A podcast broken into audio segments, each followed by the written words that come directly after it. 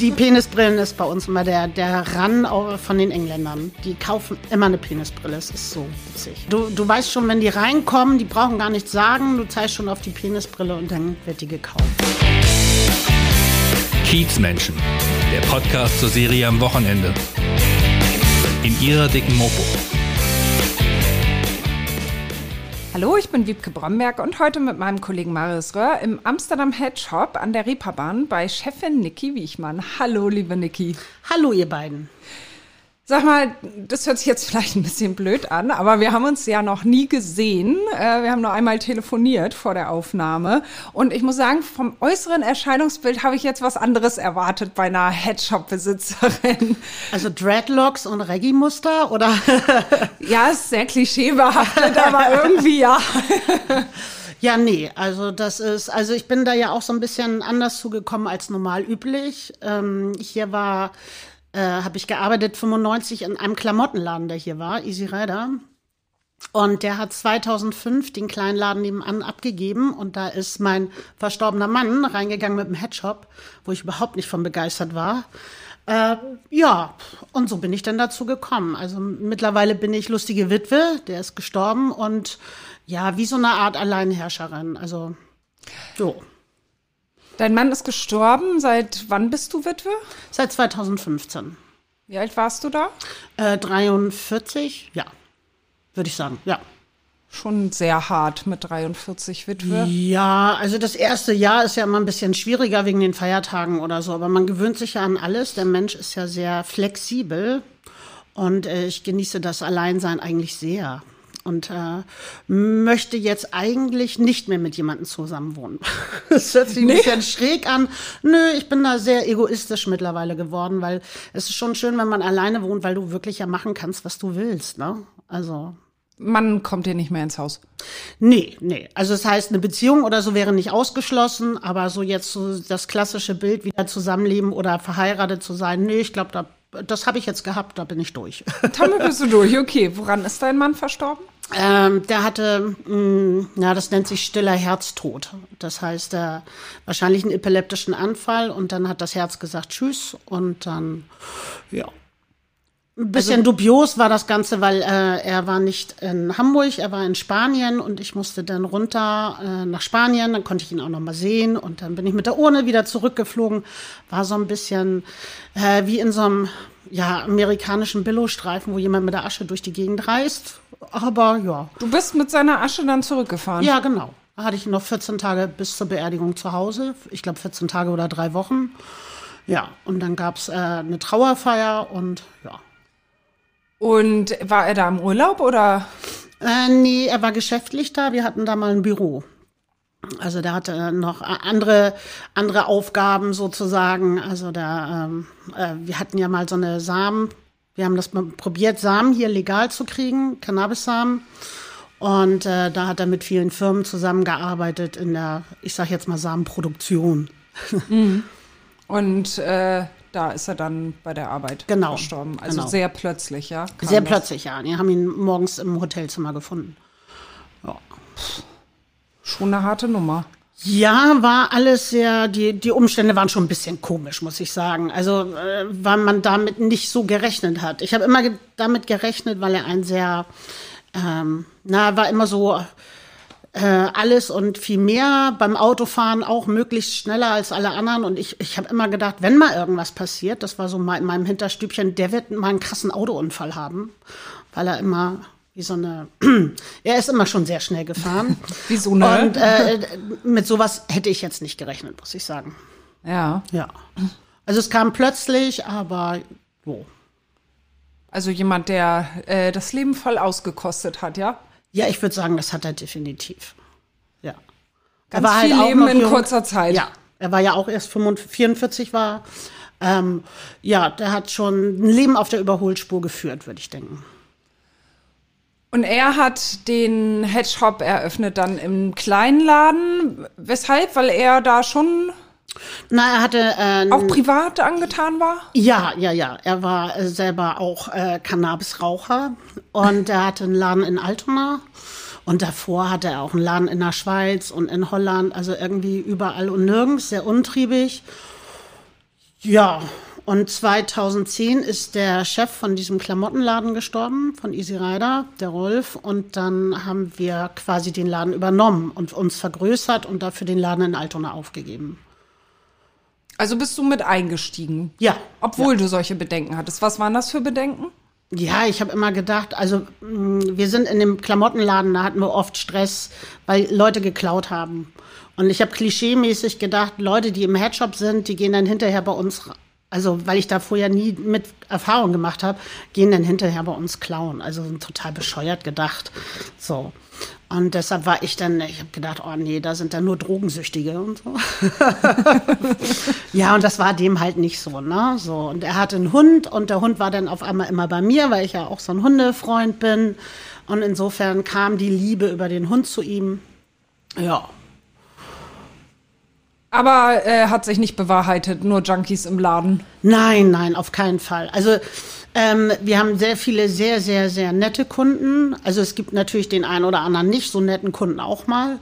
Aber unsere Kunden sind durchweg eigentlich nett. Äh, was ich besonders finde, ist, dass Leute, die Rauchen, also Kiffen, äh, auch wirklich sehr entspannt sind. Also die, die stört das nicht, wenn da mal eine schl kleine Schlange an der Kasse ist oder man im anderen Kundengespräch ist. Die sind immer sehr geduldig und sehr, sehr angenehme Kunden.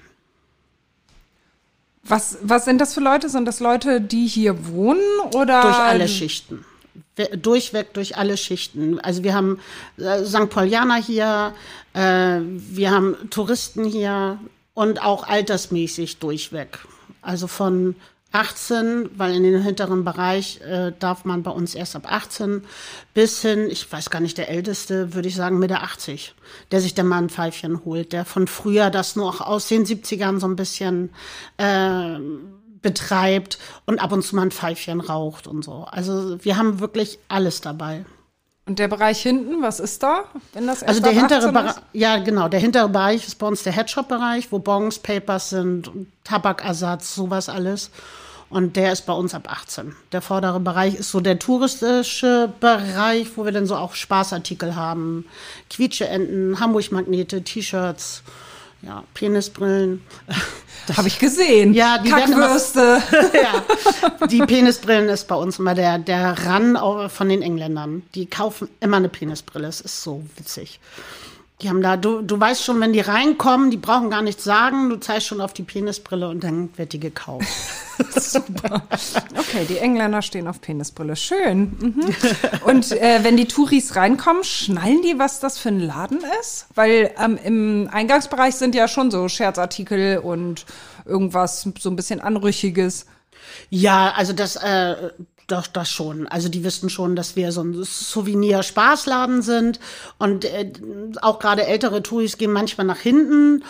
Okay, manche wissen dann, ach, alles klar, der Bereich ist nicht für uns gedacht, also da können wir nichts von gebrauchen, so ungefähr. Und manche gehen auch nach hinten und sagen, oh, guck mal, die haben hier Vasen. Also sowas haben wir natürlich auch, ne? Oder dass sie immer denken, die Bonks sind Shishas, weil, was weiß ich, der Sohnemann gesagt hat, nee, das ist Shisha-Rauchen, das machen jetzt alle. Und in Wirklichkeit hat er eine Bong zu Hause. Also schon immer ganz amüsant. Ah ja, schön. Mhm. Aber die können sich benehmen, ja? Die können sich benehmen. Da ist es auch sehr lustig. Wir hatten mal so zwei ältere Damen, ich sage jetzt mal ältere Damen, die waren so bestimmt schon um die 65, so ein bisschen trutschig aussehen, wo du sagst, ach, ländliche Gegend. Und ich habe gedacht, die wollen von hinten gar nichts, die wollen irgendwie vorne Tourist. Und dann, nee, nee, wir suchen die Zierröhrchen. Und da habe ich gedacht, hm, alles klar. Also auch äh, ja, jede Altersgruppe dabei. Die musst du erklären, was ist das?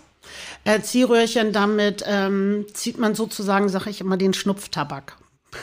Den Schnupftabak, ja. Aha. Ja, gut. Also äh, manchmal auch unerwartete Kundschaft, oder? Ja, total. Wo du nicht damit gerechnet hast, wo du gedacht hast, nee, also die doch nie und nimmer. Er ist sicher Penisbrille. Ja, eher Penisbrille, genau. Kategorie Penisbrille. Also auch ältere Damen. Ja, also wir haben wirklich hier alles am Publikum. Äh, was man viel gemerkt hat, ist zu Corona-Zeiten natürlich klar, dass die Touris weg gewesen sind. Aber da haben wir auch sehr viele hier in Hamburg oder aus St. Pauli, die dann uns doch fleißig trotzdem unterstützt haben und wissen, wo sie ihren Tabakersatz herkriegen oder, ne, weil wir haben ja alles Mögliche für den Raucherbedarf.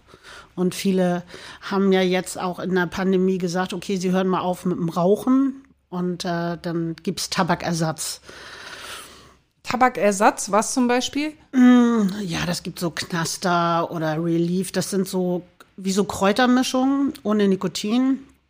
Und äh, dass, wenn man das Bedürfnis hat, quasi eine Zigarette zu rauchen, äh, dann kann man das halt nehmen, ohne dass man Nikotin als Nervengift zu sich nimmt.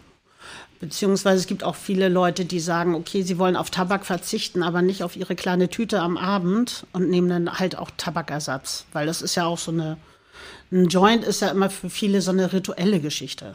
Also sie würden jetzt nicht eine kleine Pfeife nehmen, wenn sie jahrelang einen Joint geraucht haben, weil du nimmst ja mal einen Zug, dann legst das wieder ab, nimmst mal wieder einen Zug und äh, die holen sich dann gerne Tabakersatz. Kiffst du selber? Nein, ich habe früher natürlich, klar, in der Jugend mal ausprobiert, Mm, bin aber, komme damit nicht so gut klar. Also es ist nicht so meins. Ähm, und rauche, würde ich sagen, jetzt seit 27 Jahren nicht mehr. Bei uns raucht auch lustigerweise keiner.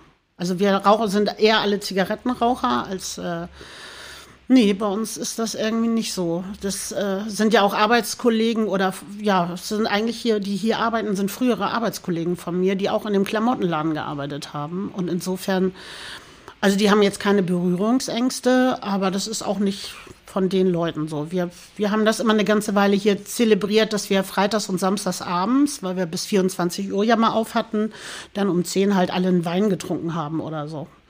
Also wir sind da schon sehr ruhig. Sind auch keine großartigen Weggeher mehr. Ganz witzig, weil du hast hier immer Halligalli den ganzen Tag und dann äh, bist du eigentlich eher froh, wenn Ruhe ist. Aber ungewöhnlich, oder? Hier Ja. kifft niemand und ihr habt den ganzen Tag damit zu tun? Ja, ich glaube, das ist wirklich für einen Headshop sehr ungewöhnlich. Weil man hört das immer wieder, dass äh, so Headshops äh, hochgenommen werden oder so, aber dass äh, wirklich keiner irgendwie da raucht, ist sehr ungewöhnlich. Also wir haben ja ab und zu mal Leute, die fragen, ah, ist hier nicht mal ein Job frei, wir würden gern und so. Kann man dann alle Bons testen? Und dann ist mir schon klar, nee, lass mal gut sein. da können wir nicht kompatibel mit sein. Ähm, nicht, weil wir gegens Kiffen sind, das auf keinen Fall. Das wäre ja ein bisschen idiotisch. Aber ähm, das kann natürlich auch dazu führen, dass, weil du hast hier viele Anfragen von Touris, die reinkommen und sagen, oh, kann man bei euch dann auch was kaufen, auch nicht mal eben so unterm Tresen, äh, dass dann vielleicht jemand äh, nicht abgeneigt wäre, sowas zu machen. Und ich kann mich auf meine Leute verlassen, dass das für die natürlich überhaupt nicht in Frage kommt. Und ich glaube, das ist ganz wichtig in dem Bereich, weil ich hatte selber schon viermal eine Hausdurchsuchung. Äh, Ich finde es immer ganz spannend. Aber ja, stehen die dann einfach vor der Tür. ja, ja. Morgens um acht, du bist gerade im Badetuch gewickelt nach dem Duschen oder so. Und dann äh, pflücken sie dir mal kurz die Wohnung auseinander. Sowas ist schon vorgekommen, ja. Ui. Aber ich äh, weiß gar nicht, ob es daran liegt, dass ich äh, so ein kleines Schäfchen bin und ähm, ich finde, sie verhalten sich immer sehr nett und freundlich noch. Also ich habe, äh, wir haben hier Kunden im Laden, die sowas auch erlebt haben. Und da richten die schon richtig viel Chaos an. Und äh, das ist, äh, bei mir ist das immer relativ glimpflich und äh, sozusagen innerhalb von zwei, drei Stunden wieder aufgeräumt. Aber äh, weshalb? So stichpromatig einfach mal reinschneiden oder wegen irgendwelcher Hinweise oder so? Naja, mein Mann war äh, ja Pflanzenliebhaber und der hatte, das wusste ich nicht, als äh, wir, da waren wir gerade zusammen, da hatte er 800 Pflanzen, die man Du halt bist aber so ein nicht, großer Liebhaber. ja, die man so nicht haben darf. Und äh, da hatte ich dann die erste Hausdurchsuchung, weil ich die temporäre Lebensabschnittsgefährtin bin. Das hatte ich vorher auch noch nicht gehört. Ja, und das fand ich schon ganz spannend eigentlich, weil ich vorher mit sowas, wie gesagt, nie zu tun hatte. Ne? Und äh, das war schon so ein Erlebnis. Also ja, und er musste dann leider auch mal äh, längere Zeit weg. Ja, ist er eingefahren? ja, ja, vier Jahre, sieben Monate hatte er. Oh, das ist aber richtig lang. Da, Das ist als richtig ihr lang. zusammen wart. Ja, genau. Also relativ schnell, sogar nachdem wir zusammen waren. Und da war er 19 Monate in Urhaft und 17 Monate im Strafhaft dann. Und wir haben dann tatsächlich in Urhaft geheiratet. Ah, nee. Ja, wir mussten nicht. Also, aber ähm, das war, wir hatten dann mehr Besuchszeiten und dann haben wir gesagt, ach, dann können wir hier auch heiraten. Und das war schon ein äh, wirklich schönes Erlebnis. Meine Mutter hat das auch, die durfte mit und sein Vater. Und meine Mutter, die fand das auch wirklich unglaublich. Also da, ne, unter den ganzen Umständen, du wirst ja vorher durchsucht und hin und her. Und was sie so schade und so traurig fand, war, dass sie das damals keinen erzählen konnte weil sie hat ja noch gearbeitet und die Arbeitskollegen damals sollten das nicht so wissen. Und äh, das war dann für sie, das war das Schlimme daran, dass sie es niemandem erzählen konnte. Ansonsten fand sie es auch sehr spannend. Aber habt ihr da, bist du da in weiß hingestiefelt? Nein, oder wie? nein, ach. Nee. Nee, ach. Das hätte mir auch nicht gestanden. Also mit drei Kilo Übergewicht in Weiß, nee, das möchte keiner. Hast du in schwarz geheiratet? Genau, ich hatte so eine schwarze Nadelstreifenhose an und dann äh, so ein äh, etwas schickeres Shirt. Und er hatte dann auch ein frisches Hemd an und so. Also das war schon, wir durften auch nebeneinander sitzen. Normal sitzt du dir bei Besuch immer gegenüber. Und da, den Tag durften wir dann nebeneinander sitzen. Und dann waren auch noch zwei LKA-Beamte dabei, weil wir noch überwachten Besuch hatten. Und meine Mutter hat noch gesagt zu denen, hätte ich geahnt, dass sie mitkommen, hätte ich ja Blumen mitgebracht, hätten sie ja Blumen streuen können. Aber die verstehen immer nicht so Spaß. Nee, Also, war nee, nicht so witzig. Nee, nee. Aber es war schon, war schon Aber da war richtig ein Standesbeamter vor Ort Genau, und genau. Kam Spann Standesbeamter und dann hatten wir eine Stunde Besuch, also eine halbe Stunde war so die für die Trauung angesetzt, dann hatten wir danach noch eine halbe Stunde. Ja, und dann bin ich nach Hause gegangen und er wieder in seine Zelle. Oh Mann. Durftet ihr euch küssen? Ja, das durften wir. Also das, das war nicht nur nebeneinander sitzen, zu diesem besonderen Anlass durftet ihr euch sogar anfassen. Ja, und die wollten, also die beiden LKA-Beamten wollten das aber nicht. Und dann hat der Standesbeamte sich dann aber durchgesetzt und hat gesagt, also das gehört nun mal dazu, ne? Da müssen Sie jetzt mal drüber hinwegschauen und so. Das war äh, es wirklich, das war ein äh, spannendes Erlebnis. Also auch eine aufregende Zeit, muss ich sagen. Und wie viel mehr Besuchsrecht hattet ihr dadurch? Oh, ich weiß das gar nicht mehr. Ich glaube, wir hatten dann alle 14 Tage eine Stunde oder jede Woche eine Stunde. Ich, keine Ahnung. Also wir konnten uns auf alle Fälle öfter sehen. Aber dann in so einem Besuchszimmer oder durftet ihr Nee. hier in so einem Nee, sowas gibt's an der In so U-Haft ja einem- gar nicht. Nein, okay. nein. Das hast du nur, ich glaube, wenn du in Santa Fu bist und wenn du also äh, viel Strafe gekriegt hast, äh, dann ko- gibt's da, glaube ich, so Liebeszellen oder so. Aber in U-Haft gibt's das nicht. Und, Liebeszellen, oh Mann. ja, ich glaube, das würde ich aber ganz schrecklich finden. Also dann, dann lieber gar nicht. Aber das finde ich, glaube ich, ganz doof. Also so normale Besuchszeit Ja. am Tisch. Ja, ohne, genau. ohne Körperkontakt. Ja, genau. Ja. Wir konnten uns zur Begrüßung Hallo sagen und zum Abschied und ach, das war aber war okay. Aber ich habe auch in der Zeit die schönsten Liebesbriefe der Welt gekriegt. Das, äh, äh, ich, hier sind ja einige auch Mädels, die hier irgendwie leben auf dem Kiez, die sowas auch mitgemacht haben und die dann gesagt haben, in der Zeit kriegt man die schönsten Briefe. Das vergessen sie nur hinterher immer alle. Hast du die noch? ja, natürlich. Ja. Ja, ja. Also das ist äh, schon, also ich habe sie jetzt noch nicht wieder gelesen oder so, das nicht. Aber ich habe sie trotzdem verwahrt, weil das gehört ja irgendwie zum Leben auch dazu. So, es gibt bestimmt mal einen Moment, wo ich sage, oh, den einen oder anderen Brief würde ich gerne noch mal lesen. Äh, ja, ich habe auch seine Briefe noch, die ich ihm geschickt habe. Ja. Also da kann man auch einen Roman draus machen. Aber er saß wegen Drogenhandels oder? Ja, wegen den 800 Pflanzen. Also Handel, glaube ich, war gar nicht dabei. Es war halt dann im Le letztendlich diese 800 Pflanzen. Ähm, wir hatten halt auch 49 Gerichtstage, was recht viel ist, weil die wollten am Anfang sehr viel Geld von ihm. Ja, und dann hat er um, um ich sag mal, um jedes Gramm gekämpft. Also es war schon äh, auch sehr spannend, immer im Gericht zu sitzen. Ich äh, war vorher nie im Gericht und hatte damit nie Erfahrung gemacht. Das fand ich auch sehr Aber es war für dich keine Frage, irgendwie jetzt jemanden, der im Gefängnis ist, zu Nein. heiraten und Nein, überhaupt nicht. Also weil es, ähm, ja, also ich, äh, es ist ja, naja, was heißt kein Mörder oder so. Es waren einfach 800 Pflanzen, die in anderen Ländern legal sind. Nur hier halt nicht, was ja jetzt hoffentlich auch mal irgendwann sich ein bisschen ändert, dass äh, hier auch mal so ein bisschen Legalität kommt. Da ist natürlich auch nicht jeder dafür. aber dass es wenigstens entkriminalisiert wird. Also ich finde das schon schlimm, dass die Leute Angst haben, wenn sie gern mal eine Tüte rauchen. Weil ich meine, du kannst ja durch Pauli rennen, stockbesoffen und nicht mehr Herr deiner Lage sein und bist dann auch noch aggressiv. Aber so eine Tüte zu Feierabend ist dann gleich immer ganz böse. Das finde ich nicht okay. Also es ist äh, für mich nicht richtig. Ähm, weil das andere ist, ich sage immer, wenn die Leute, die hier am Wochenende feiern, alle kiffen würden, wäre es viel entspannter und weniger Stress. Nein, du kriegst ja hier schon sehr die böse Fratze des Alkohols mit, ne? Ja, total. Hast du das da mal irgendwelche Situationen im Laden auch? Mm, nee, das hält sich eigentlich. Also dadurch, dass wir, früher hatten wir ja bis 24 Uhr auf, also wir haben die dann schon immer eher gebeten, dass sie doch bitte gehen möchten, wenn die so betrunken waren, dass du dachtest, die fallen gleich in die Vitrinen. Ähm, jetzt haben wir zurzeit ja nur bis 20 Uhr auf. Das heißt, das fällt auch wieder weg, weil zurzeit ist auch äh, so ein anderes Feierpublikum unterwegs. Die wirklich lassen das richtig krachen.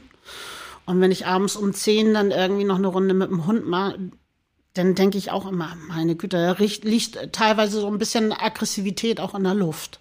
Also ich glaube, die normalen Kiezbesucher, die jetzt hier in Hamburg leben und sonst auch gerne mal auf den Zwutsch gegangen sind, denen ist das alles noch ein bisschen zu früh, pandemiebedingt.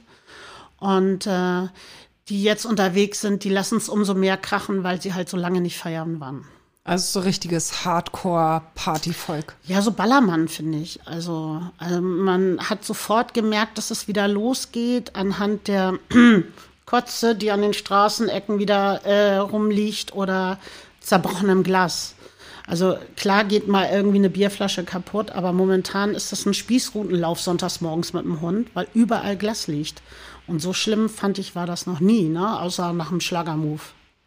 Ja, das ist ja auch ein spezielles Thema. Ja. Mhm.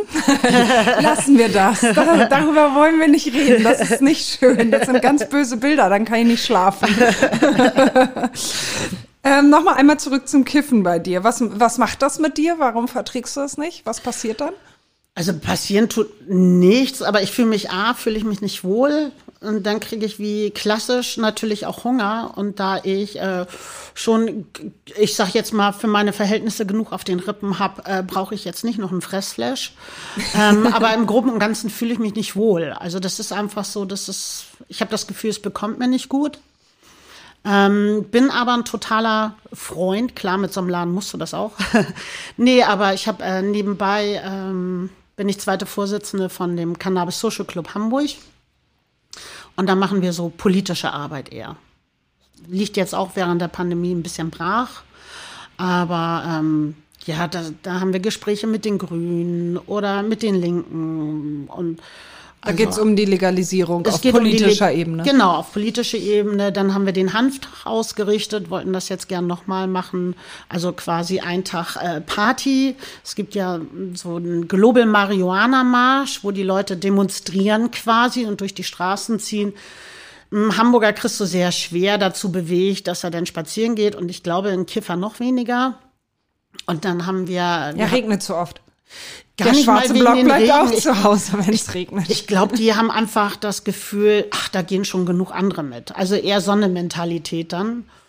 Und wir haben das mal im Schanzenpark gemacht, äh, in diesem Zirkuszelt. Und das war sehr gut besucht. Und äh, da waren dann Konzerte den ganzen Tag. Und sehr, also das war sehr nett, hat auch sehr viel Spaß gebracht, hatten auch super Sommerwetter. Und äh, ja, und sowas wollten wir dann natürlich noch mal gucken, ob wir das so auf die Beine gestellt kriegen wieder. Und ja, mal sehen, wie das dieses Jahr ist, Corona-technisch, ob das äh, funktioniert oder nicht. Mal gucken. Also wir haben jetzt keine großartigen Planungen bis jetzt, weil es ist schon schwierig, wenn du dann alles wieder absagen musst oder so. Ja, du hattest ja auch einmal ganz schön Ärger, weil du für, ich glaube, nur für ein paar Tage einen, den ersten Shop für Cannabis-Saat eröffnet hast, ne? Genau, genau. Also wir haben gesagt, wir probieren das. Das war mit meinem Mann noch, äh, Cannabissamen. Ähm, da ist ja kein Inhaltsstoff, nichts drin. Und äh, es ist in Deutschland so, wenn du den Samen in die Erde steckst, dann ist es erst illegaler Anbau. Also sprich, du dürftest den Samen zu Hause haben, ohne dass irgendwas passiert. Und mittlerweile gibt es ja auch Cannabis auf Rezept für Patienten. Und dann haben wir gesagt, okay, wir probieren das jetzt mal und machen so einen Samenshop. Also eigentlich wollten wir keinen Shop aufmachen, sondern wollten das äh, schriftlich alles durchfechten mit Gewerbeamt und so weiter. Jetzt war das Lustige, ist, wir haben für alles eine Genehmigung gekriegt, für Handeln mit Cannabisnamen in der Europäischen Union, alles. Und äh, inklusive Reisegewerbekarte. Wir haben alles probiert und die haben uns für alles die Genehmigung gegeben. Und dann haben wir gesagt, ja shit, und was machen wir jetzt? Und da hat unser Anwalt scherzhaft gesagt, naja, dann müsst ihr halt einen Laden aufmachen. Und er hat das eigentlich scherzhaft gesagt. Und dann haben wir gedacht, alles klar, dann nehmen wir den kleinen Laden und machen mal eben einen äh, Samenshop auf. Und äh, haben jeden Tag damit gerechnet, dass die Polizei kommt. Und es hat elf Tage gedauert. Und dann kam die Polizei und dann haben sie natürlich die Samen und alles mitgenommen. Und das ist jetzt schon seit sechs Jahren, sechs Jahren oder noch länger vor Gericht. 2014, glaube ich, war das. Ist immer noch nicht abgeschlossen, ja. oder? Ist, äh, nee, wir hatten Amtsgericht, Landgericht, oberstes Landgericht und jetzt soll es wieder zurückgehen zum Landgericht. Ja, mal gucken. Also es ist schon auch äh, ganz spannend, wie lange irgendwas dauern kann. Ähm, wäre ich in Haft gekommen, dann hätte das innerhalb von einem halben Jahr halt passieren müssen, ein Urteil. Aber ähm, Ja, die, die Hamburger Staatsanwaltschaft hat tatsächlich eine Haftstrafe für dich gefordert. ja, ne? die fordern ja immer mehr, als dann am Ende rauskommt. Das ist ja ganz klar. Aber war das ein Schock für dich oder? Nee, eigentlich nicht, weil ich äh, mehrere Anwälte haben wir das sozusagen prüfen lassen, wie die dazu stehen, wie ihre Einschätzung ist. Und die haben alle gesagt, also Haft auf keinen Fall, weil ich halt unbescholten bin vorweg. Ja, und die Samen halt auch keinen Wirkstoff enthalten und so. Und dann mal gucken, was daraus wird. Aber es war sehr, sehr spannend. Auch die Leute, die in diesen elf Tagen reingekommen sind, das war super spannend. Es sind Leute reingekommen, die sind auf die Knie gefallen und danke Gott und so. Und du hast nur gedacht, jetzt übertreiben mal nicht. Also ich meine, das sind jetzt nur Cannabis-Samen, aber es war für die auch total was Besonderes, ne? So. War schön. Also es war, die Reaktion der Menschen war Also du bereust das nicht. Nein, nein, nein. Also ich hätte ich da so so ein schlechtes Gewissen äh, gegenüber gehabt, dann hätte ich es halt auch nicht gemacht. So mir war klar, so wir machen mal einen Anstoß, mal sehen, was passiert. Auch es war auch interessant zu sehen, wie Presse damit umgeht, verschiedene Zeitschriften, äh, dieses Pro und Contra und so zu sehen, ne? Klar. Also und ich denke mal, die Tendenz ist halt da, dass früher oder später das ja, was heißt legalisiert wird, aber dass es äh, eine andere, äh, ein anderer Umgang damit stattfindet, so, ne? Aber war dir oder euch das nicht bewusst, dass das nicht legal ist? Oder wie? Doch. Das war euch bewusst. Ja, aber wir ihr, haben ja die Genehmigung gekriegt. ja. Ja, und wir sind ja nun mal in der Europäischen Union, also Handel mit Cannabissamen in der Europäischen Union, das äh, haben Ist wir gemacht. eigentlich legal, ne? Ist eigentlich dann legal, ja. ja. Und äh, ja, es ist, wie gesagt, ist schon ein spannendes Thema zu Aber sehen. sind daraus nicht irgendwie 3000 Euro Strafe geworden, die du hättest Nee, bis zahlen jetzt noch gar nichts. Also das war beim letzten Mal, war irgendwie 3000 Euro oder so. Ähm, aber da das ja weitergegangen ist zum Oberlandesgericht, also es muss jetzt letztendlich irgendwann noch mal neu verhandelt werden. Also bisher hast du nichts gezahlt und Nee, nichts. nee nur, nur dann die Anwälte und ähm, ja, natürlich arbeitet auch ein bisschen die Zeit jetzt, ne? da das Thema Legalisierung auch immer mehr in den Köpfen ist und die Politik ja jetzt auch umdenkt, ist eigentlich ganz gut. Also im Zweifelsfall haben wir es vielleicht nicht durchgefochten, aber dann geht's ja auch nicht schlechter für mich aus oder positiver für mich aus, sondern es wird dann einfach irgendwann eingestellt. Ne? Das kann natürlich auch passieren. Und dann kann man immer noch sehen, ob man vielleicht einen Schadensersatz kriegt oder ja, also das ist mir die Zeit arbeitet für einen. Du ziehst das jetzt noch ein bisschen in die Länge. Ja, also ich hatte überlegt, ob man nochmal nachbohrt und sagt, kommt, jetzt macht mal, aber da, jetzt spielt das auch keine Rolle mehr nach acht Jahren. Acht Jahre sind das ja, oder? Bin ich falsch im Rechnen? Nee, acht Jahre, 22, ja. Also am Rechtsspruch hat sich nichts geändert. Nö, nö. Also was das äh, betrifft, bin ich entspannt einfach und guck mal, was passiert. Warum kämpfst du so für die Legalisierung? Was ist deine Motivation dahinter? Was ist meine Motivation dahinter? Ich meine, du kriegst natürlich auch viel mit, mh, dass Leute äh, teilweise sogar Angst haben, Papers zu kaufen. Ne? Und das finde ich so, ich finde es ein bisschen albern. Wenn jemand äh, meint, er kann damit umgehen, ähm, warum sollte er das nicht machen? Also kannst ja auch abends deine drei Halben dir hinter die Birne hauen, wenn du damit umgehen kannst oder auch nicht. Und ich glaube, Alkohol schädigt wesentlich mehr ne, als Cannabis. Also fängt ja schon mit Straßenverkehr an. Jemand, der irgendwie besoffen ist, äh, na, hat eine andere Fahrweise natürlich wie jemand, der was geraucht hat. Wobei ich äh, grundsätzlich dagegen bin, dass man jegliche Art von Drogen konsumiert, wenn man Auto fährt. Aber die Regelung ist halt so schlecht hier. Also du, das heißt, du kannst abends zwei Dosen Bier trinken und am nächsten Tag Auto fahren. Aber du dürftest abends nicht rauchen am nächsten Tag Auto fahren, weil THC äh, bleibt relativ lange. Bis zu drei Monate kann das, äh, wenn du regelmäßig raust, noch nachweisbar sein, obwohl du nicht mehr raust. Und ich finde, da sollten sie auch eine vernünftige Lösung äh, finden, weil jeder hat ja das Recht auf Rausch. So nennt man das, glaube ich. Ja. Hast du hier auch mal Leute, die halt bekifft sind und total ausfallen? Nee, also das würde ich nicht sagen. Ich glaube, das große Problem ist, dass heutzutage das äh, Gras oft sehr hohe THC-Werte hat und so ein bisschen psychoaktiver wirkt. Und das bekommt, glaube ich, nicht jeden. Also ich, es gibt halt Leute, die sind da sehr empfänglich für. Das heißt, die haben vorher schon, ich sag jetzt mal vorher schon eine Macke und das wird dadurch ein bisschen mehr verstärkt oder ausgelöst. Ne? Das, was aber vorher schon da war. Und insofern, ich finde, jeder sollte selber wissen. Ne? Also wenn meine ganze Familie Alkoholiker ist, dann weiß ich, dass ich wahrscheinlich auch genetisch bedingt so ein bisschen einen Hang vielleicht dazu habe. Ähm, und äh, das hat ja auch was mit Selbstkontrolle zu tun. Das so, ne, Selbstdisziplin, Selbstkontrolle. Also wenn ich jeden Abend eine Tüte Chips esse, ist das vielleicht auch nicht so gut. Wieso guckst du jetzt so? Isst du jeden Abend eine Tüte nein, Chips? Nein, nicht mehr. Nein, ich, nicht mehr. Ich hatte mal eine Phase. Mein, äh, mein verstorbener Mann fand Chips immer so schlecht. Er hat immer gesagt, da ist Nervengift drin und das ist überhaupt nicht gut und so. Und äh, ich sag mal so, mit seinem Tod habe ich angefangen. Jede Nacht bin ich gegen drei oder vier Uhr aufgewacht und habe irgendwie so, ich weiß gar nicht wie, über einen gewissen Zeitraum, vier, vier Wochen, sechs Wochen, habe jede Nacht eine Tüte Chips in mich reingestopft, im Halbschlaf, weil das war so, als wenn er mir das die ganze Zeit verboten hat. Also er hat es mir einfach nur schlecht geredet, nicht verboten, aber so schlecht geredet und das war so ein bisschen so, jetzt stänker ich gegen an und esse jede Nacht eine Tüte Chips. Aber das hat sich zum Glück auch gelegt. Ja, ja, ja nix ja, mehr ja, mit Nein. jede Nacht Chips. Also ab und zu klar, ich bin eher Chips als äh, Schokolade, aber ja.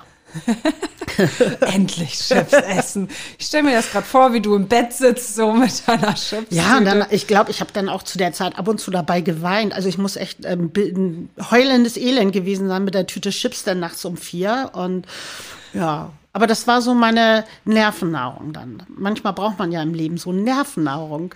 Absolut. Vielleicht ja. war das deine Chipstherapie oder genau, so. das war eine Chipstherapie. Und zu Chips alles. ja, ist doch wunderbar. Wissen deine Kunden eigentlich, dass du nicht kiffst oder ähm, wenn wir das bringen die dir mal was mit oder sowas? Äh, das kommt auch schon mal vor. Also meine Mutter hat ja eine ganze Zeit mit im Laden gearbeitet und äh, die ist ja nun auch schon äh, 72 wird sie. Und das war immer ganz witzig, weil dann die Kunden zu ihr gesagt, also erstmal nennen sie sie alle Mama und dann äh, hat der eine oder andere ihr mal ein Tütchen rüberschieben wollen und da hat sie gesagt, nein, also du weißt doch, ich fahre, sie hat nie in ihrem Leben geraucht, ne? Und dann hat sie immer gesagt, du weißt doch, ich fahre Auto und ich muss doch immer nach Hause und ich bin doch aufs Auto angewiesen, deshalb lasse ich das jetzt ja immer. Und die haben immer gedacht, ey, cool, das war so eine Alttipi-Frau, die jetzt das Kiffen aufgehört hat, aber hat sie nie in ihrem Leben geraucht. Aber das war immer schon sehr lustig, weil sie wollte ihn natürlich nicht vom Kopf stoßen und sagen, sie raucht nicht nicht. Und wenn unser eins das sagt zu Kunden, von wegen du, hier raucht keiner, dann gucken die einen immer an, ja, ja, klar, natürlich raucht ihr nicht. das glaubt einem immer keiner. Das glaubt keiner. Nee. Aber du bist da hart. Na, wie gesagt, ich kann es ja nicht so ab. Also insofern, ja. Was verkaufst du hier eigentlich am meisten? Was ist am meisten gefragt? Am meisten Kohlefilter, Papers. Also Kohlefilter sind so wie so ein Tipp vorweg, also so ein Filter für die, für die Joints. Kohlefilter, Papers, Ja, sowas alles. Dann Bons natürlich, obwohl das macht wahrscheinlich eher einen kleineren Anteil aus. Also das meiste sind schon eher Papers, Kohlefilter und so. Also so Zubehör. Zubehör, ja. Und hast Ja, du das eigentliche haben wir ja nicht. Ja, nee, das eigentliche habt ihr nicht. Da schickt ihr die dann weiter? Sagst du dann, ja, nee, das kriegst du hier nicht, aber geh mal dahin? Nee, also äh, wir sind da immer sehr vorsichtig, weil wir auch keine Lust haben, dass, ähm, wenn wir jetzt sagen würden, du pass auf an der und der Ecke, dann heißt es nachher, wir arbeiten mit denen zusammen, ne? Also man hält sich dann schon eher bedeckt und sagt vielleicht, naja, guck doch mal in den Nebenstraßen, manchmal siehst du gelangweilt rumstehende Menschen, so. Also, aber mehr dann auch nicht. Also ich würde jetzt nicht auf die Idee kommen zu sagen, hier, geh mal da und dahin. Ähm, dann, nee, das ist mir schon zu unsicher. Ich äh, habe da auch keine Lust, dass ich nachher Stress habe, weil das dann heißt, äh, wir arbeiten mit denen zusammen oder so. Das ist ja auch immer ein sehr empfindlicher Bereich. Ja. Hast du einen Ladenhüter hier? Irgendwas, was so ganz Mich? schlecht verkauft? Ein Ladenhüter. Ich glaube, die Anti-Stress-Rakete, würde ich jetzt denken. Was ist denn die Anti-Stress-Rakete? Naja, das war so eine Styropor-Rakete in Rot mit so einem blauen Zielmarkierung. Und wenn man genervt ist, konnte man auf dieses blaue Ziel hauen und dann flog die Rakete hoch. Also so ein Touristenartikel eigentlich. Ja, so ein Spaßartikel. Aber ich glaube, den haben wir schon echt lange im Sortiment. Aber das ist doch eigentlich cool. Zum Stressabbau? Zum Stressabbau, ja. Zum Stressabbau haust du immer auf die Ja, Rakete. jetzt läuft's ja auch wieder. Vorher, also der lief jahrelang überhaupt nicht und seit Corona haben wir dann doch schon mal den einen oder anderen davon verkauft. Der kostet auch nur noch 5 Euro. Äh, hast du noch welche davon? ja, klar. Ja, musst du mir gleich angucken. Ja. Muss auch Stress abbauen. Und was würdest du sagen, was so dein speziellstes Stück ist, was du anbietest? Mein speziellstes Stück. Hm. Also wir haben so Bons von so einem tschechischen Glasbläser und die finde ich ganz toll. Da sind so Kraken mit drin. Das sind so eher Kunstwerke. Also ich finde es schon fast zu schade, sowas äh, zu benutzen, weil das kann man sich eher hinstellen. Also das ist so wie, ja, so, so, man kann das gar nicht sagen. Also es ist wirklich ein Kunstwerk eher. Wie kommst du an sowas ran? Gehst du da irgendwie, ich weiß Also es gar gibt nicht, ganz viele, Messen ja, ganz viele Messen. Also es äh, gab sogar in Deutschland, äh, in München, die erste Cannabis-Messe seit zigtausend Jahren mal wieder. Das war auch schon ganz spannend, dass das gerade in München stattfindet, hätte ich damals auch nicht gedacht. Und mittlerweile gibt es ja eine große in Berlin, die Mary Jane. Und sonst bin ich, äh, zuerst war es immer Amsterdam und jetzt ist es auch Barcelona, da sind Messen, die Spanabis und äh, meine Lieblingsmesse ist in Wien, die äh, Cultivar. Das ist so, die ist nicht so überlaufen und das ist so ein bisschen, ja, also es ist eine sehr entspannte Messe. Die Spanabis in Spanien, da kommen sie auch von weltweit her und die ist total voll und überlaufen. Und äh, ja, die finde ich immer sehr anstrengend, weil da kannst du nicht, ich sag jetzt mal, Geschäfte machen, da hast du nicht so viel Zeit bei den Händlern. Und äh, in, in Wien, da ist das alles so ein bisschen Suche. Und dann kann man da auch gucken, was die haben und bestellen. Und das ist äh, viel, viel angenehmer. Da gehst du dann richtig groß Ja. shoppen. Genau. Und dann bist du ja auch einige Male wahrscheinlich im Jahr unterwegs, ne? Ja, jetzt so Pandemie war das ja alles nicht, ist oft ausgefallen. Und eventuell fahre ich äh, dies Jahr im Oktober da wieder hin, wenn die stattfindet. Aber ja, momentan ist der Markt sehr mit CBD-Gras überlaufen, also so CBD-Produkte. Und das ist für uns nicht so interessant, weil wir Erklär das nicht mal. verkaufen. Kennt nicht jeder. CBD-Gras, also es ist ein, ähm, das ist ohne THC quasi. THC ist ja das, was so knallt. Und äh, mit CBD hat das eher so eine beruhigende Wirkung. Es gibt äh, auch viel jetzt mit Cremes und Salben und Tropfen, dass man besser schlafen kann. Ähm, ja, und da ist dieses CBD-Gras gerade sehr groß im Kommen. Mm, Viele, die eigentlich ihr Leben lang rauchen und das mal ausprobiert haben, die sagen auch, das knallt ja gar nicht. Nie. Und wenn, dann nur so einen ganz kurzen Ditcher kriegt man. Und äh, Hamburg ist aber, was CBD betrifft, nicht so sehr aufgeschlossen. Und insofern haben wir es auch gar nicht im Sortiment. Das ist mir, mir ist das zu stressig. Eine Sache mit den Samen, das reicht schon, mehr muss ich jetzt nicht durchfechten. Nee, ja, du. Können andere da, machen. Ja, du bist da anders unterwegs. Du hattest mir am Telefon berichtet von einer sehr skurrilen Situation, die du hier mal hattest. Ähm, da ging es um Meerschweinchen. Ja. Erzähl die bitte nochmal. Das fand ich extrem lustig. Ähm, wir hatten hier bei Lidl, war ja früher nebenan, da hatten wir einen äh, Obdachlosen, ähm, Sultan, der hatte Meerschweinchen. Und äh, es ist so, viele, viele wissen, dass ich immer, äh, ja, wenn die mal reinkommen und fragen nach einer Zigarette oder ob ich den zwei Euro leihe, dann mache ich das, ne? Also ich, natürlich weißt du, dass du die zwei Euro auch nicht wiederkriegst. Und äh, Sultan kam dann halt öfter mal vorbei oder weil er sich Wasser geholt hat für sein Meerschweinchen oder für sich, wenn es heiß war. Und irgendwann kamen zwei Obdachlose rein mit einem Meerschwein im Arm und meinten, ja, schöne Grüße von Sultan, der ist verhaftet worden und der hat gesagt, du sollst dich um das Meerschweinchen kümmern. So, also hatten wir dann hier ein Meerschweinchen und äh, meine Mutter hat das dann mit nach Haus genommen. Wir mussten dann erstmal einen Käfig kaufen. Und dann hatte sie Mucki, glaube ich, hieß es. Mucki, äh, ich glaube, drei Monate oder vier Monate bei sich. Und das war ganz süß. Äh, wir wussten, Sultan kommt dann und dann wieder. Und dann hat er, da gab es eine Meerschweinchenübergabe hier im Laden. Und er hat sich total gefreut. Und äh, Mucki, das Meerschweinchen, hat sich auch voll gefreut, hat gequiekt vor Freude. Endlich, Papa ist wieder da. Also das fand ich so unglaublich. Und er hat sich sogar richtig gefreut, dass Mucki so zugenommen hat.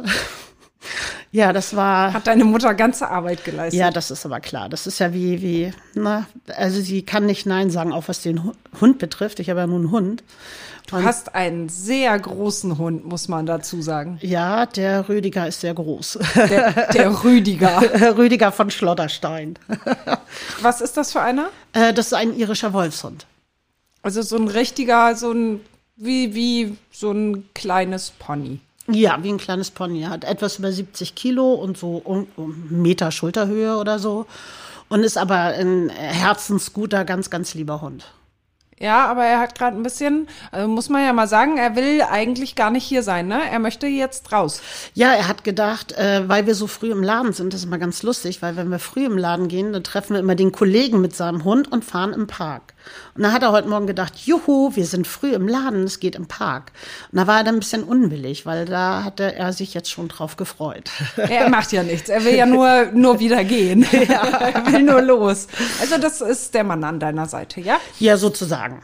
Ja, das ist, äh, ja, ich habe schon immer irgendwie oder schon immer einen Hang zu Hunde gehabt, ne? Also äh, das hört sich jetzt ein bisschen schräg an.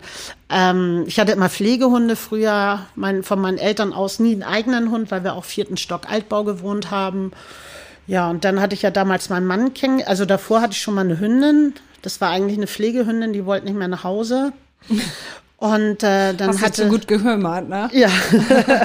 dann hatte mein Mann ja einen Hund und der war dann auch immer bei mir und nicht bei ihm. Und insofern hat sich das dann so ergeben. Und als der Hund gestorben ist, hat er gesagt, jetzt holen wir uns einen irischen Wolfshund. Und habe ich noch gesagt, du bist nicht mehr ganz dicht in der Stadt, so einen großen Hund. Was ist? Nee, will ich nicht. Und dann haben die auch noch so hartes, drahtiges Fell. Nichts Kuscheliges. Genau, und dann ähm, hat er aber drauf bestanden und da haben wir damals Ben gekriegt und das ist ja ein total tiefenentspannte, ideale Stadthunde, ob man es glaubt oder nicht. Äh, sie müssen halt ab und zu mal sprinten können, ne? Also das heißt, du bist schon, na, musst schon mal im Park fahren und die schön laufen lassen können und so. Also die haben keine Lust, nur mal kurz um Block gezerrt zu werden und sie können nicht alleine sein. Also sie haben Kummer. Sie stellen nichts an, aber sie haben echt Kummer. Sie wollen immer bei den Menschen sein. Und insofern, Ben war auch noch die faulste Sau auf Erden. Also dem hast du auch mit Park keinen Gefallen getan. Also weil der war immer so, oh nee, jetzt muss ich mich bewegen. Oh, andere Hunde. Hm. Ja, und äh, dann äh, ist Ben ja irgendwann gestorben und dann war ich ja schon Witwe und habe ich gedacht, ach komm, ja, nee, du holst dir wieder ein, weil der ist so kompatibel mit deinem Leben, weil das kein, äh, wenn du jetzt so einen Hüte- oder Herdenschutzhund hast, der lässt nachher die Kunden nicht rein. Ähm, kleine Hunde mag ich zwar gerne, aber das wäre für mich nichts. Also so ein Hund muss schon bei mir kniehoch sein. Ähm, ja, und dann habe ich gedacht, okay, dann hole ich mir noch mal ein und dann war das der Rüdiger. Und Rüdiger ist nicht so faul wie der Vorgänger und ein aktives, äh, auch sehr freundliches Kerlchen und der besteht also darauf, dass wir dann regelmäßig in den Park fahren, damit er sprinten kann mit seinem besten Freund. Kerlchen ist ja mal stark untertrieben. Das ist ja ein richtiger Kerl, würde ich sagen. Also so eine Ecke deines Ladens nimmt er auf jeden Fall ein. Ja, auf alle Fälle, auch in der Wohnung. Aber das weiß er auch. Also das ist. Da braucht man schon ein bisschen Platz, ne? Ja. Eigentlich Extrazimmer. Ja, er hat ein riesengroßes Hundebett. Also es sind lustigerweise keine Bettschläfer. Und äh, wenn ich dann abends ins Bett gehe, dann geht er auf die Couch. Also das ist schon, er wartet dann schon immer und schart dann schon fast mit den Hufen. So nach dem Motto, jetzt kannst du aber auch mal zu Bett gehen. Ich möchte jetzt auch schlafen auf meine Couch. Ja. Aber die sind halt, also manchmal beim Fernseh gucken, dann kommt er an, dann will er auf dem Schoß sitzen und so. Und das ist schon immer sehr lustig. Auf dem Schoß sitzen ja. mit 70 Kilo. Ja. Ja, muss nicht, ne? Muss nicht, aber naja, gut. Lässt du ihn echt auf dem Schoß sitzen? Ja, manchmal ja. Boah, Oder wir kuscheln uns zu zweit auf die Couch, ne? Dann liegt der Kopf auf dem Bein und so, dann will er die Ohren gekrault haben und so. Ja. Ja, das ist ja okay, aber wenn ich mir vorstelle, dass das, dass der ganze Rüdiger auf dir liegt, das ist vielleicht ein bisschen schwer, oder? ja, er sitzt ja dann auf dem Bein und ähm, er hat schon spitze Hüftknochen. Also man merkt schon seine Knochen dann gerne, gerade wenn er dann irgendwie, äh, weil was Spannendes im Fernsehen ist und er das so ein bisschen verfolgt. Man hat immer das Gefühl, er guckt dann Fernsehen. Das ist dann schon so, dass du sagst, oh Mann, Rüdiger, bitte geh jetzt runter. Rüdiger hat auch einen Partneronkel, ne? Ja, der Hutzi von der Pizzabande. Ja, Hutzi ist, äh, das hat Hutzi mir nämlich erzählt. Den Ja. hatten wir ja auch gerade im Podcast und da hat Hutzi erzählt, ganz stolz, dass er Patenonkel ist. Und das war so witzig. Er hat den alten Hund schon immer Leckerlis gebracht. Und dann kam ja der neue und dann meinte ich irgendwann zu ihm, du kannst ja Patenonkel werden von Rüdiger. Und da hat er mich nur komisch angeguckt und am nächsten Tag kam dann ein Anruf, ja, ich weiß nicht, äh, ob ich das kann. Ich glaube, ich bin dem nicht so gewachsen. Wo ich sage, hä? Ich sage, äh, Hutzi, du hast was falsch verstanden. Du musst ihm jetzt kein Sparkonto anlegen. Ja, ich dachte, ich muss dann auch immer mit ihm Gassi gehen. Und ich so, nein, Hutzi, bring doch einfach wie immer Leckerlis mit. Ach so, ja, dann mache ich das. Ich glaube, Hutzi ist eine sehr treue Seele, oder? Ja, ja, ja. Der kommt schon häufig rein, Der oder? kommt schon sehr häufig rein und dann gibt's auch immer gleich ein großes Paket Leckerlis und so. Ja, Ja, das ist doch ein sehr lieber Patenonkel. ja. Gerade die Geschichte mit dem Meerschweinchen, ähm, die du erzählt hast, kommen hier öfter denn Obdachlose rein? Weil ich habe gehört, dass du dich auch sehr engagierst. Also, ja, wir haben den einen oder anderen Obdachlosen auch hier drin. Ähm, ja, ich mache nebenbei äh, in der Rindermarkthalle Verteilung für äh, Engel in den Straßen. Es kam Letztendlich kam es dann durch Corona, dass ich da mal mitgeholfen habe, weil ich ja nun auch Zeit hatte. Vorher waren, war ich irgendwie 80 Stunden die Woche hier und jetzt auf einmal ist ja auch alles brach gelegen. 80 Stunden die Woche. Ja, Boah. Und jetzt? Äh, 40. Also normal eigentlich. Und Ja, komme ich auch das, mit was gut, andere auch machen. Ja, aber damit komme ich auch ganz gut klar, muss ich sagen. So, ich habe dann ab und zu mal so, was weiß ich, dass ich sonntags sage, okay, wir haben zu, ich gehe dann noch mal im Laden und was weiß ich, mach hinten Pappcontainer oder sowas. Dann habe ich meine Ruhe. Aber äh, ja, nö, 40 geht auch, muss ich. Also ich habe irgendwie auch schon damals bei Easy Rider halt sehr, sehr viel gearbeitet. Und ähm, äh, ja, ich, jetzt habe ich schon während Corona gemerkt, dass Freizeit auch nicht unwichtig ist. Also man ist mal runtergekommen. Sonst stand man immer so ein bisschen unter Strom irgendwie. Ja, und jetzt denke ich auch, wir wollten jetzt die Öffnungszeiten auch ein bisschen wieder geändert haben, also ein bisschen länger. Aber nach dem Wochenende habe ich gedacht, nee, also noch brauchen wir es dann doch nicht. Wenn es wärmer ist, vielleicht, dass wir dann am Wochenende wieder ein bisschen länger aufhaben. Aber so wie früher, 24 Uhr, nein. Kein Bock mehr drauf. Hat keinen Bock mehr drauf.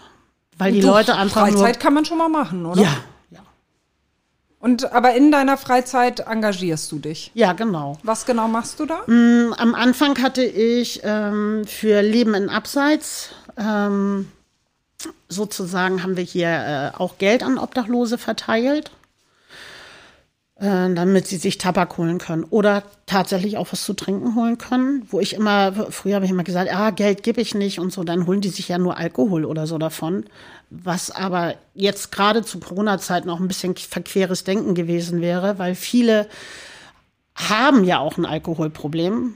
Und wenn die dann so einen kalten Entzug auf der Platte machen, ist es natürlich überhaupt nicht lustig. Also insofern haben wir denen das selber überlassen, wofür sie denn die, äh, das Geld ausgeben, ob sie sich davon Tabak holen oder ob sie sich da irgendwie eine Flasche Wodka holen. Und dadurch kam das dann so auch mit Engel in den Straßen. Das ist dann immer die Verteilung in der Rindermarkthalle. Und ich finde das äh, Was Also es macht mir ihr da? Spaß. Also es, ähm, was weiß wir hatten, ich bin meistens bei den Jacken, äh, Winterjacken zum Beispiel, dann gibt's Schlafsäcke, Isomatten, Essen natürlich, Unterwäsche, Hygieneartikel, Socken, also alles, was man so theoretisch braucht. Und äh, das wird auch recht gut angenommen da. Und das macht auch echt Spaß, weil die Leute sind auch durchweg nett. Also da ist jetzt keiner großartig. Also ganz selten mal, dass jemand wirklich sehr auffällig ist. Aber sind alle sehr nett, sehr freundlich, bedanken sich jedes Mal. Oh, das ist so schön, dass ihr immer hier seid. Also ich finde, das gibt schon ein, ein gutes Gefühl auch. Das machst du weiter. das mache ich auf alle Fälle weiter, ja. Wie oft machst du das? Äh, das ist im Schnitt alle drei Wochen jetzt. Jetzt äh, Sonntag musste ich leider einmal aussetzen, aber sonst äh, bin ich halt alle drei Wochen dabei. Und ähm, die Leute, die das machen, sind auch alle super nett und freundlich. Also das ist, äh, die machen das alle mit Herz und Verstand. Also das ist von und jede Altersgruppe, die da hilft, ehrenamtlich mit. Ne? Das finde ich auch ganz toll. Und das kommt, weil du jetzt hier auch so viel Kontakt hast? Ist das so gewachsen? Ja, auf St. Pauli siehst du das halt wesentlich mehr wahrscheinlich als in anderen Stadtteilen, weil dadurch, dass ja hier immer viel Tourismus war, haben sie natürlich hier auch immer ein bisschen mehr zusammengeschnurrt gekriegt an Geld. Mm, Und äh, ja, man sieht hier in St. Pauli äh, an vielen Ecken halt, äh, naja, das Elend, die Obdachlosigkeit und äh, fragt sich dann auch, woher kommt's, wieso ist das so? Und die kennen einen auch durch den Hund. Man ist ja ein bisschen auffällig mit dem Hund. Und so kommt man natürlich dann auch ins Gespräch irgendwie. Ja, und äh, Kennst du viele von denen richtig? mittlerweile schon. Was sind das so für Schicksale, die dahinter sind? Oh, da ist wirklich alles dabei. Also früher habe ich immer gedacht, na ja, die haben ja getrunken und dann sind sie obdachlos geworden, aber das ist oft nicht so. Manchmal kam Alkohol später, manche trinken auch gar nicht. Das gibt auch den einen oder anderen, der hat sich einfach mit seiner Freundin in die Haare gekriegt und ist auf die Straße gesetzt worden. Dann gibt's Leute, die, wo, wo vielleicht der Partner gestorben ist und die haben dann ihr Leben schleifen lassen, dann sind sie nachher den Job losgeworden und dann führt eins zum anderen. Und der Weg nach unten, der ist super schnell. Das geht echt ratzfatz, aber der Weg wieder da raus nach oben, der äh, ist sehr mühsam und nicht jeder hat die Kraft dazu, wieder hochzukommen. Gibt es irgendeine Geschichte, die dich besonders, ja, die dir besonders nahe gegangen ist? Mm, Ich glaube, als ich hier nebenan Lidl war, da saßen auch immer oft Obdachlose und ähm, da hatte ich abends Feierabend, da war die, bin ich um elf oder so da noch vorbeigegangen und da saßen da zwei Obdachlose, waren da am Schlafen. Und morgens bin ich relativ früh hier vorbeigegangen, ich glaube auch so äh, halb neun, neun, weil ich zum Steuerberater musste. Und da lag noch ein Obdachloser da am Schlafen. Da habe ich mir auch noch keine Gedanken gemacht. Lidl hatte ja auch äh, zu der Zeit schon auf. Und als ich um eins vom Steuerberater wiedergekommen bin, hat meine Mutter zu mir gesagt, du, guck mal, der schläft da immer noch. Ich sag jetzt, wo du es sagst, der lag ja gestern Abend auch schon da. Ja, und da haben wir dann mal die Polizei gerufen und dann stellte sich heraus, dass der also die ganze Zeit tot vom Lidl lag.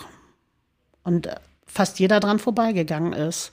Und seitdem habe ich das natürlich auch, dass wenn jetzt jemand so in der Hausecke liegt, auch gerade tagsüber, dann bleibe ich stehen, horch, ob ich ein Schnarchen höre oder ob ich sehe, dass er atmet oder so, weil das äh, finde ich schon, ja, schlimm in so einer Gesellschaft, dass Leute einfach tot auf der Straße liegen und das keiner bemerkt. Also, dass das passieren kann, klar, aber dass das keiner bemerkt und jemand da irgendwie einen halben Tag tot liegt, das finde ich irgendwie, dass alle weggucken und nur sich sehen, das finde ich äh, das Schlimme an der Sache. Und noch schlimmer ist, wenn die niemand kennt. Das hat die Polizei, unser früherer Bühner B auch gesagt. Sie haben oft äh, auch den einen oder anderen Obdachlosen, der hat zwar einen Spitznamen, aber sie wissen eigentlich gar nichts von demjenigen und der ist so ein bisschen namenlos dann.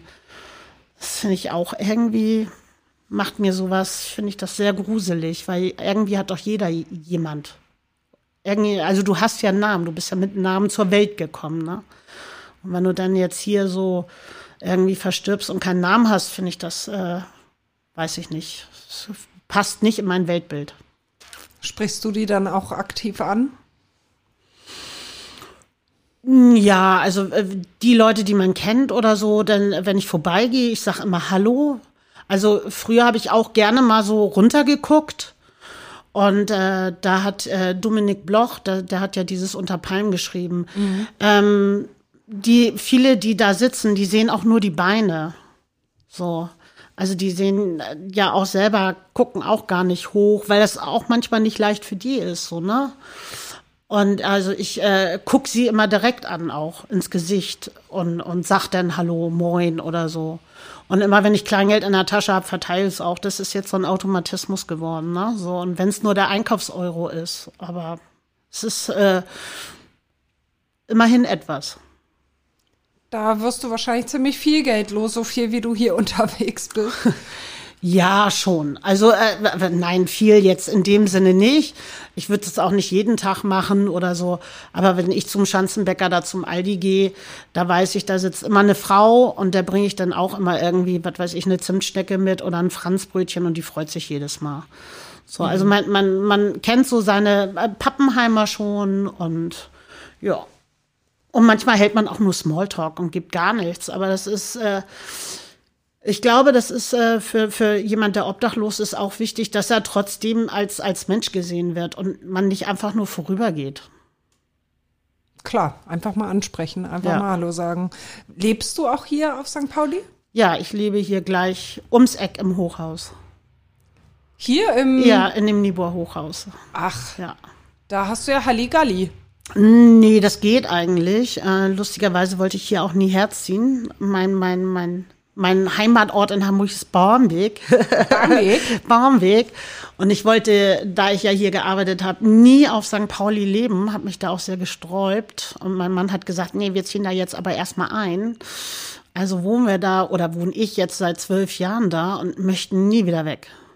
Nee. Also mein Mann hat sich dann eine andere Wohnung genommen und ich habe gesagt, nein, ich behalte die Wohnung hier auf St. Pauli. Ich will da nicht wieder weg. Habt ihr getrennt voneinander gelebt oder? Äh, nee, das eigentlich nicht. Wir hatten so eine Bürowohnung, also es war Büro und Wohnung und äh, da waren wir dann zusammen und er wollte mal die Wohnung hier aufgeben. Da habe ich gesagt, nein, kommt gar nicht in Frage. Ja, dann ist er ja gestorben und dann war das auch ganz gut, finde ich, dass ich äh, darauf bestanden habe, dass wir die Wohnung behalten weil das war dann, habe ich mir sie so zurecht gemacht. Ja. Weil die andere Wohnung wäre mir auf Dauer zu teuer gewesen. Ich habe immer gesagt, ich möchte eine Wohnung haben, die ich selber bezahlen kann. Und dass, wenn mal aus irgendwelchen Gründen finanziell irgendwie alle Stricke reißen, dass zur Not auch mal das Amt übernehmen kann ne? und sich nicht weigert, weil das irgendwie 100 Euro mehr kostet oder so. Und äh, ich habe auch sehr viel Glück. Das sind ja alles Einzeleigentümer mittlerweile. Ich habe einen total tollen und super netten Vermieter. Und insofern habe ich auch noch Glück mit der Miete an sich. Na, also andere zahlen da schon wesentlich mehr an dem Haus. Also St. Pauli forever. Ja. Ja? Ja, definitiv. Warum? Weil es ein Dorf ist. Ich liebe das, morgens äh, hier spazieren zu gehen durch meinen Stadtteil oder abends jeder grüßt äh, jeden so in Anführungsstrichen. Also man trifft super viele Leute. Wenn ich denke, ich gehe abends mal eine kurze kleine Runde nur im Blog, weil ich vorhabe, in die Badewanne zu gehen, dann ist das schon vorgekommen, dass ich zwei Stunden unterwegs war, weil du so viele Leute unterwegs getroffen hast. Und äh, mm, auch wenn man denkt, so ein Hochhaus ist anonym, es ist nicht anonym. Und der Stadtteil ist auch nicht anonym. Und diese Vielfalt, also ich finde, der Stadtteil ist an sich von seinen Bewohnern her sehr bunt, weil du hast alles. Du hast arm, äh, reich, jung, alt äh, und auch sehr äh, besondere Menschen hier, die alle so äh, anders sind und nicht äh, das so ein Schubladenmensch, ne, sondern sie sind einfach anders. Und das finde ich halt das Besondere hier. Ja, das ist doch ein schönes Schlusswort. Ja. Niki, ich danke dir sehr für das schöne Gespräch und wünsche dir alles, alles Gute. Ja, danke. Und euch noch viel Spaß. Dankeschön. Wenn euch die heutige Folge gefallen hat, dann hört doch auf jeden Fall noch, noch andere Folgen. Abonniert uns bei Spotify, bei Apple Music oder was ihr sonst nutzt und besucht uns bei Instagram. Da sind wir seit kurzem auch zu finden. Wir freuen uns auf euch. Vielen Dank. Bye.